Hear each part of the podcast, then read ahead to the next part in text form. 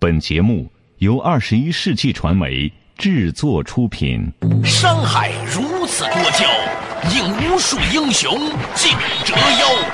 数风流人物，还看我是梁冬。大家好，我是吴伯凡。两个男人孕育五年，梁冬、吴伯凡帮你坐着打通经济生活任督二脉，东吴相对论。好戏马上开场。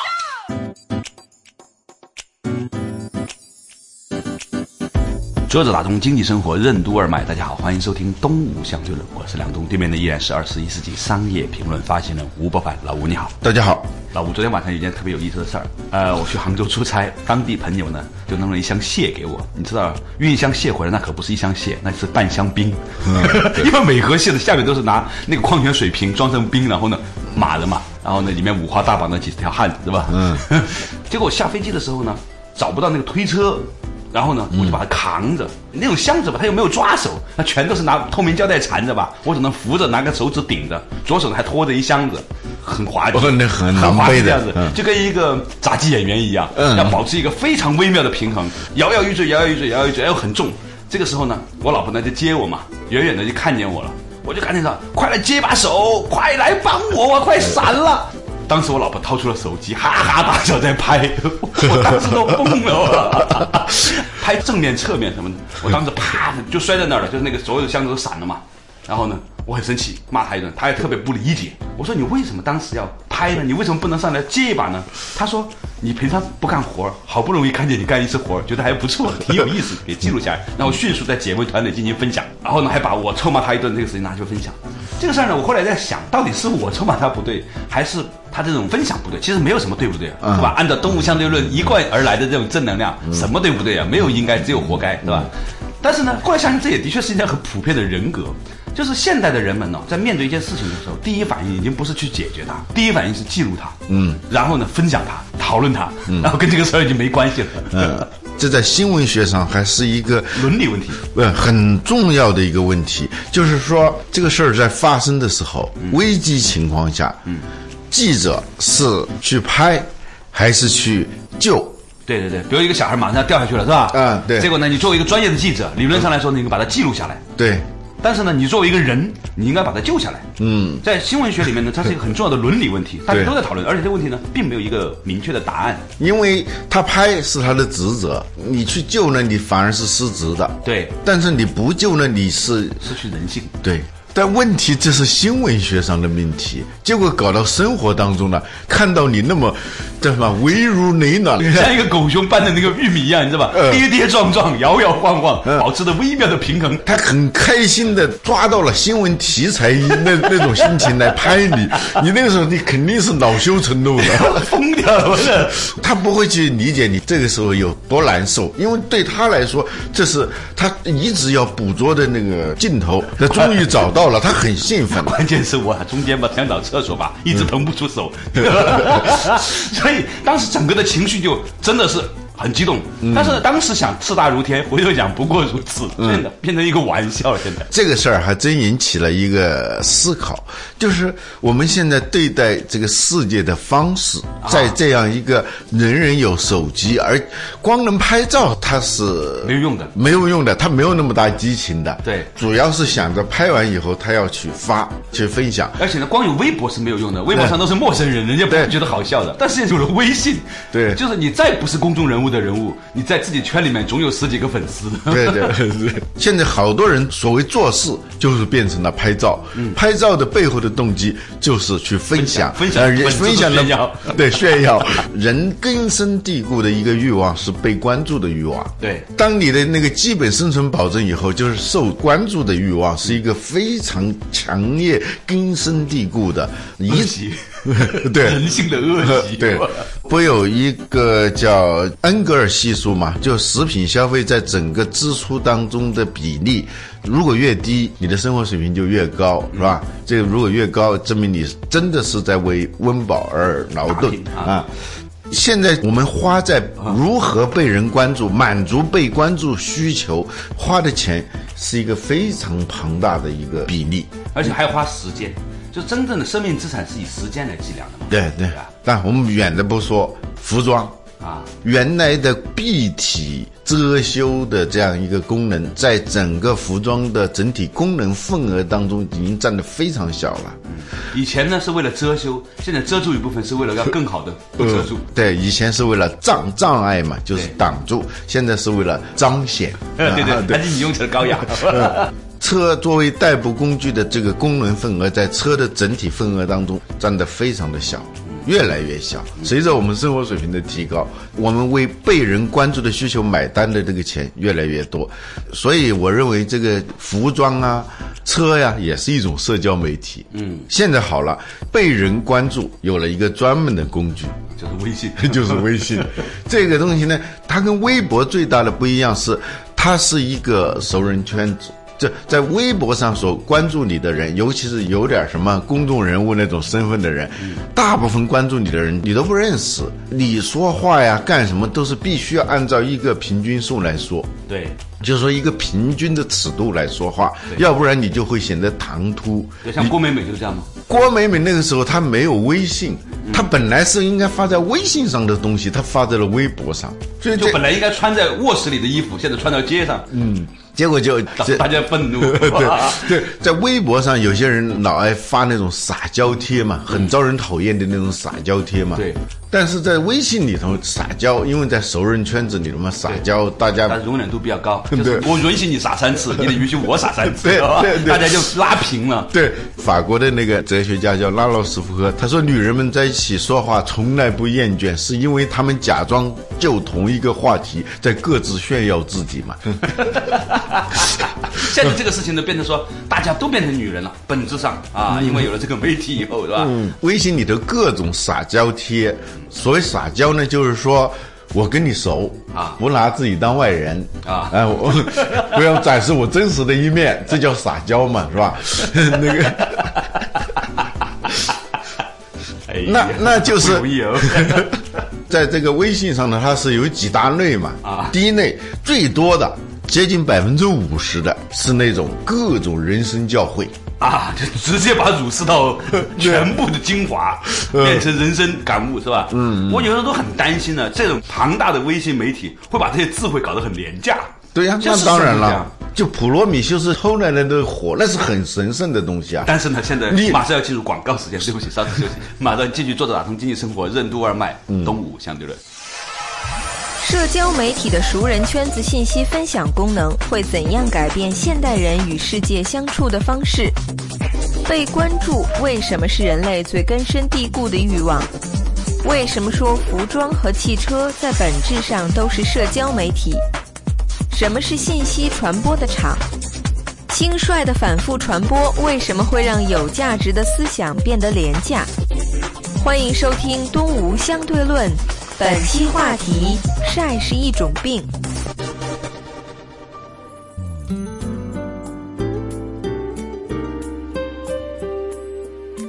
作者打通经济生活任督二脉，大家好，欢迎收听东吴相对论，我是梁东，对面的依然是二十一世纪商业评论发行人吴伯凡，老吴你好，大家好啊，今天我们讨论的话题呢是讲啊，微信这个媒体社交圈呢，虽然很正能量，但是呢，它也过度撒娇帖。的确，本来是个圈子，也是这样。嗯，但是呢，由于这个媒体的正能量泛滥了，现在把各种儒释道的智慧呢，通通廉价化。嗯老吴也说过，这是一个普罗米修斯的圣火被倒出来之后呢，现在到处点啊。这谁家灶头火无烟呐、那个普罗米修斯的圣火变成你们家那个煤气灶那个火了，你想还有什么神圣的意味？它有些东西是不能够随便经常说的，不能够家常化，不能够日常化，不能够通俗化的。《黄帝内经》呢，它有一些篇章比较金贵要略啊。什么叫金贵？都是这些东西都平常都是放在很宝贵的地方藏着的。要给你这个道理的时候呢，是你要磕很多年头，然后呢服侍师傅很多年，然后拿出来，然后呢你要屏气凝神，要沐浴更衣，然后呢要发誓，我拿到这个东西以后要认真对待。在这样的仪式之下，你去接触那个真理呢，你才会真正诚意。现在不是了，现在打开微信这些东西呢，随处可见。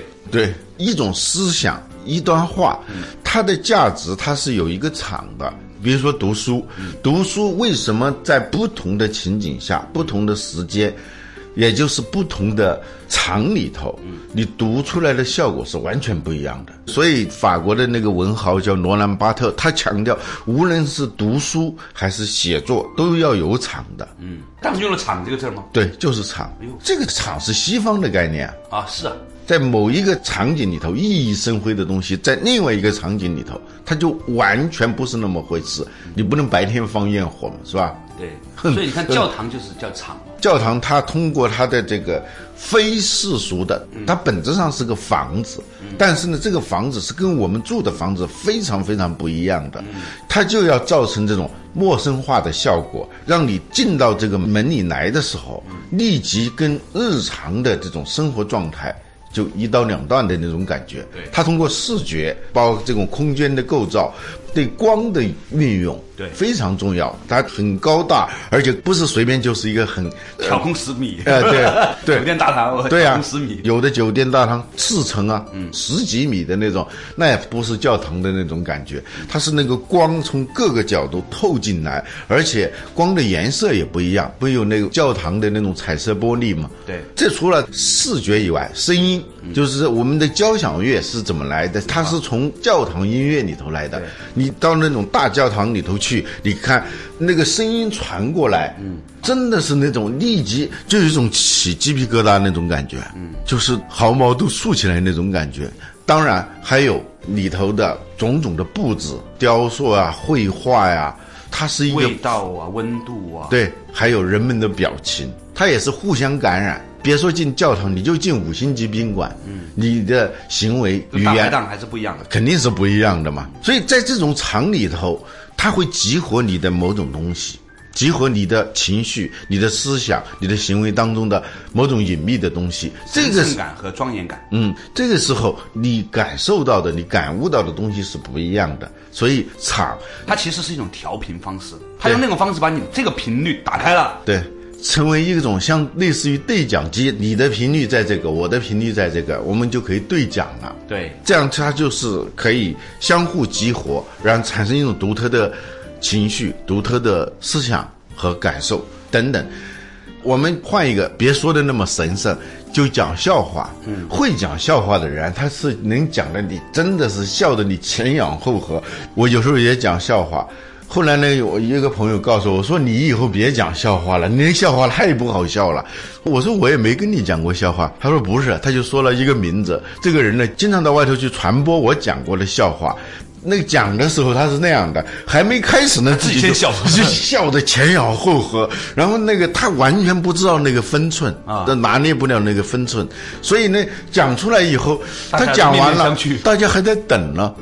完了，完了，就是对呀。他认为他的包袱已经抖出来了，实际上大家那种感觉很难受的，你知道吗？还装作笑一笑，对对，给点面子，嘿嘿嘿。就有人说，哎，大家来商量一下，我们是不是集体笑一笑？就以这种方式在羞辱他。关键他经常讲述的是你说的话，是吧？呃，对，这个朋友，呃，对，他说，他说是我讲的笑话，你知道吗？但我讲的，你说我没讲笑话呀？但问题就是这个场景，就那个分寸啊，它不是一个简单的语言，就就一段话是一个简单的语言。你像郭德纲他讲相声的话，他那种分层，他那种表情，而且他跟于谦之间的这种，我和于谦可是亲生朋友的关系。对对对，我要做了皇上，封你做太子。就这种话，只有他的那种表情，他的那种就会特别好笑，要不然就会变成一个很干巴巴的东西。说到这里，我们就说关于所谓的思想，各种的儒释道，包括西方的那些东西，各种呃卡耐基，各种人生感悟，各种卡耐基，对 对对，这些东西呢，就统统的失去了场景。人人都在传播，但是它的光泽、它的水分都没有了，就变成那种干巴巴的那种状态，这叫陈词滥调。所谓陈词滥调，就大家都争相传颂的所谓的那些至理名言。美国人叫比尔斯的，他写过一本那个《魔鬼词典》，他是这么解释陈词滥调，他说是是一大堆在烟雾弥漫的词语中打鼾的思想，是在思想的海滩上被晒干的海蜇皮。是一万个白痴借一个傻子说出的至理名言，他是思想的活僵尸，这就叫。我在想，你为什么要背这些东西呢？你说我没有背呀，我没有讲笑话呀。对对对，对，他是在思想的海滩上晒干的海蜇皮，你知道吗？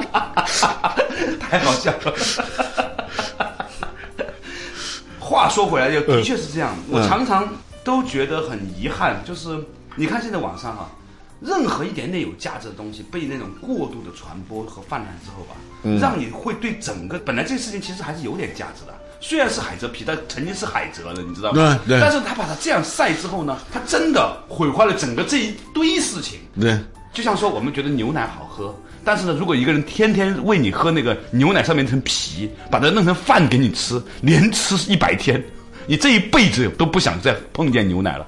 这其实对整个智慧产业而言，或者整个智慧的海洋来说，是一个极大的侮辱。好了，对不起，稍事休息一下，马上继续回来。作者打通经济生活，任督二脉，东吴相对论。什么是思维经济原则？大脑为什么总喜欢以偏概全？家长教育小朋友的时候，特别重要的话为什么不能反复说？深刻的人生智慧为什么应该在具有仪式感而不是家常化、通俗化的场景中获得？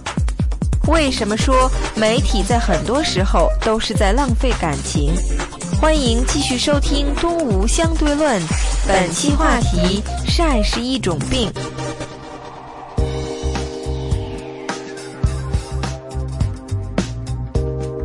作者打通经济生活任督二脉，大家好，欢迎收听东吴相对论，我是梁东梁某人，对面的依然是二十一世纪商业评论发行人吴伯凡，老吴你好，大家好。今天我们谈论话题本来是谈论一个很严肃的新闻学的伦理问题，但是花开两朵啊，各表一枝，表述到了另外一件事情上，就是由于智慧呀，在社交媒体，尤其是微信圈里面的过度泛滥，就像思想海滩上的海蜇皮一样，让人觉得多少有点遗憾和反胃。除了接近一半的这种人生教诲。啊，心灵鸡汤这些东西以外，还有各种的偏方了，嗯，养生训诫。关键是这个事情它会导致一种误解，好像有了这个东西之后呢，就包治百病，这个很可怕。其实偏方和验方啊，它是在民间的一些经验的集成，它在某一些的特定范畴之内呢是有一定疗效的。但是呢，我们每一个人的身体状况其实蛮特殊，所以呢，如果你一味的以偏方验方作为基础对自己身体进行调教的话呢。有可能会有效，但很多时候会没有效。最后你会让大家觉得这个东西没有意义，也把这个偏方验方就像智慧一样一块儿给毁了。对，人的大脑它其实设计的是很好的，它当然是要接收、存储一些东西。嗯，但是你想想，我们每天都在接收大量的信息，嗯，这个大脑空间毕竟是有限的，所以呢，大脑它就对信息啊，它就有个分类机制。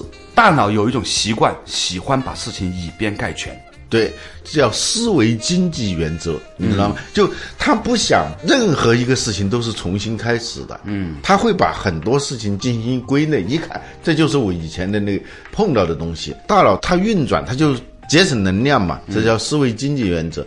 还有一种呢，就是当他一次两次都看到同一个东西的时候啊，他就干脆不想去反应。干脆把它归类打入冷宫，嗯，就是这种自动删除、自动忽略的能力，这个很重要。如果我们每天没有这种自动删除、自动忽略，还有自动遗忘的能力的话，大脑它肯定是要爆掉的。也不能给大脑装一个那个风扇，是吧？对，那电脑还能装个风扇，有时候还可以停机嘛。所以大脑呢，它采取这种自动忽略、自动删除机制，这里头就意味着什么？就有一些本来有价值的东西，嗯，当它不断的出现的时候，嗯，当它以浮皮潦草、很轻率的方式一次又一次的表达的时候，他就会很不认真的对待他了。嗯，这不仅是大脑，大人和小孩之间的那个沟通啊，也要注意这个问题。就重要的话，嗯。特别重要的话，不要老说。对，说多了之后他就烦了，烦了他自动过滤掉了。呃对，我看那个好像是龙应台还是谁说他爸爸讲过去的故事或者教育他们忆苦思甜的时候，每次他爸爸讲一句上半句，他们就几个孩子齐声说下半句。再一说，当时你知道我看见了什么？看见什么？他们马上，因为那个话他爸爸说过无数遍，他自己不知道自己说了很多遍，嗯，所以每一次那个小孩儿小孩儿记性又好，你说的他都能背得下来了，你还在那儿说，而且小孩以一种近似于轻蔑的方式给你一重复，让你觉得特别尴尬。所以不管是这种人生教导，还是这种养生秘秘诀，这个东西当你一说出来的时候。这就像小孩儿，你说上半句，他就知道下半句，他自动把你给删除了。比如说那一年汶川地震，我印象很深刻，全民的善意、全民的同情心在那一下瞬间大爆发。那天我还记得，所有人默哀嘛，然后在街上鸣笛，我们的所有的善良都在那个地方。结果呢，后来又来几次地震的时候，你会明显的感觉到大家的反应会变得越来越淡，越来越淡。嗯，这是为什么呢？我感觉好像社交媒体在透支了大家的善良。我们经常说浪费感情，这是一句很不好听的话。对，其实我们这个媒体，不管是什么样的传统媒体，还是现在的这种新媒体，在很多时候它充当了一个浪费感情的功能。嗯嗯，有些东西是不能够过度的渲染，不能过度重复的。一旦过度重复，它就完了，它的价值就没有了，耀眼不凡了，是吧？别说是那些宗教史上的那些领袖人物，他不能随便老发言的嘛。连美国的好莱坞明星，他有一个规定，演电影的就是演电影的，你不能做主持人是吧？不是演电影的，你签完约以后，在电视上绝对不能出现的。那些大牌儿的，嗯，连广告都不行。就在那个期间，他跟你签完约以后，你做广告都不行，不能够老露脸，你更不能到哪儿去搞各种那个人生教导和那个养生秘诀，那肯定是不行的。他这个东西很重要，他要制造这种神秘感。嗯，那张脸才值钱嘛。当然，这是好莱坞的商业法则，这里头也包含一个东西，就是说过度传播它是非常有害的。本来大家怀着那种善意想传播正能量，嗯，但是最后在传播的过程当中，即使不是负能量，也变成零能量了。这叫捧杀嘛。嗯，对对对，除了人生教导、养生秘诀之外，还有就是各种令人非常生气的那种，让人咬牙切齿的那种度假照片和吃美食的那种照片。大部分的女青年都有这种强烈的，我就没有见过一个女青年不发这种的在微信上，我要看一个女士，她不发这种东西，我真的会另眼看她一眼。啊！我觉得她真的是，要不然就是真的好苦，怎么连美食都没有？要不然就是她真的是有很有节制。但是通常情况下都是因为他实在没有可发的，就我没有见过一个不发的，这点很可怕，没有见过一个。你有认识哪个女性没发吗？但是这个东西适可而止就可以了，是吧？偶尔一年发一发也行。但是呢，最架不住呢，有的时候人们活在一种漩涡当中。嗯，你再发一个，你刺激了你的朋友发两个，然后我要发三个才能压住他。你知道吗？是这样的，就是大家都有这个欲望，当你不克制自己的欲望的时候。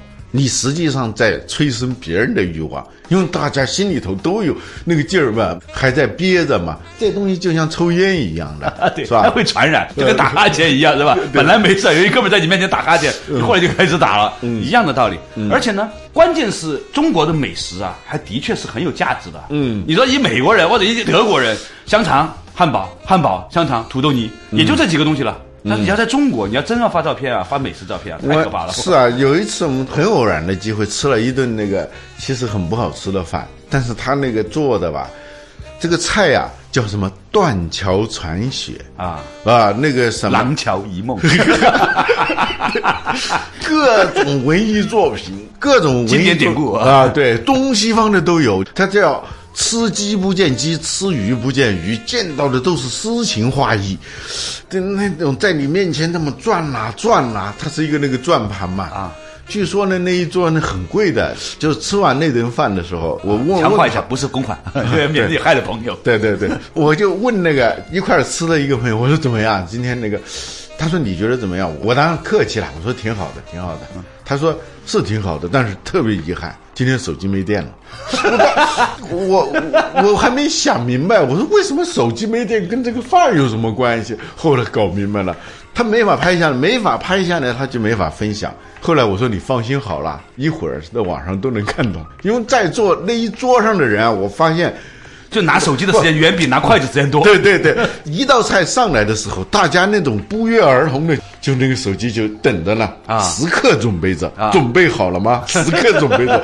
英国的那个电视剧《黑镜》里头有。一集就是拍照嘛，对，就所有的人对待世界的方式就是拿出相机。当一个事件发生的时候，比如说街上出车祸了，第一反应掏出手机来拍，围观杀人啊，嗯。嗯，大家就是也不去阻止，看客。啊，嗯，都变成了一个无人雇佣的、自我雇佣的一个新闻记者。对而且拍完就完了，就感知世界、跟世界打交道、改变世界，都合成为一个东西，就是拍照。对，然后分享，嗯，然后义正言辞的在网上愤怒。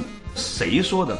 说有些时候看见有些年轻人在网上就各种愤怒的东西的时候，他很担心。后来点进他们自己的博客里面或者微博里面，看看他们都讲的是明天一定要坚持早起，你就一下子又觉得安全了。这是一种广义的，就是泛化的暴露癖，就把自己的感受暴露给别人，而且这种感受都是经过数字化的感受。简单的说，就这种感受是一种数码相机化的感受。数码相机加美图秀秀的感受，嗯，对，有的他就不用了，是吧？拍自己是美图秀秀，拍别人他不用。这个危险就在于我们表面上。就能够看到很丰富多彩的世界。你打开那个微信看到的时候，各种各样的海外风情啊，加上那个各种各样的小吃美食啊等等。但是其实我们的世界变得非常非常狭窄。对，而且呢，它产生了一种错觉，好像我们对世界有一种深度的参与，但其实这种参与的中间隔着一个透明的玻璃。嗯，就透明玻璃墙，就是变成了一个，就是我们不是生活在世界里头，生活在一个两边都是玻璃墙的一个回廊里头，大家就在那儿流连忘返。对，我记得当年你在《孤独的狂欢》里面呢，结尾的时候找到了一个意象来做这种世界的比喻，我觉得特别好。那个是反过来的，外头在下雨。一个小男孩看见玻璃窗上有一个虫子在爬，然后他就把那个虫子就给按死了，就定刻在那个玻璃上了。对，外面的雨水在冲刷这个玻璃，就两边的世界莫不相关的发生着，啊，是这样一种状态。在这样的意境下面，任何的结尾和总结 都显得那么像一个玻璃的雨水冲刷的这样一个世界一样。好了，感谢大家收听今天的《动物相对论》，我们下一期同一时间再见。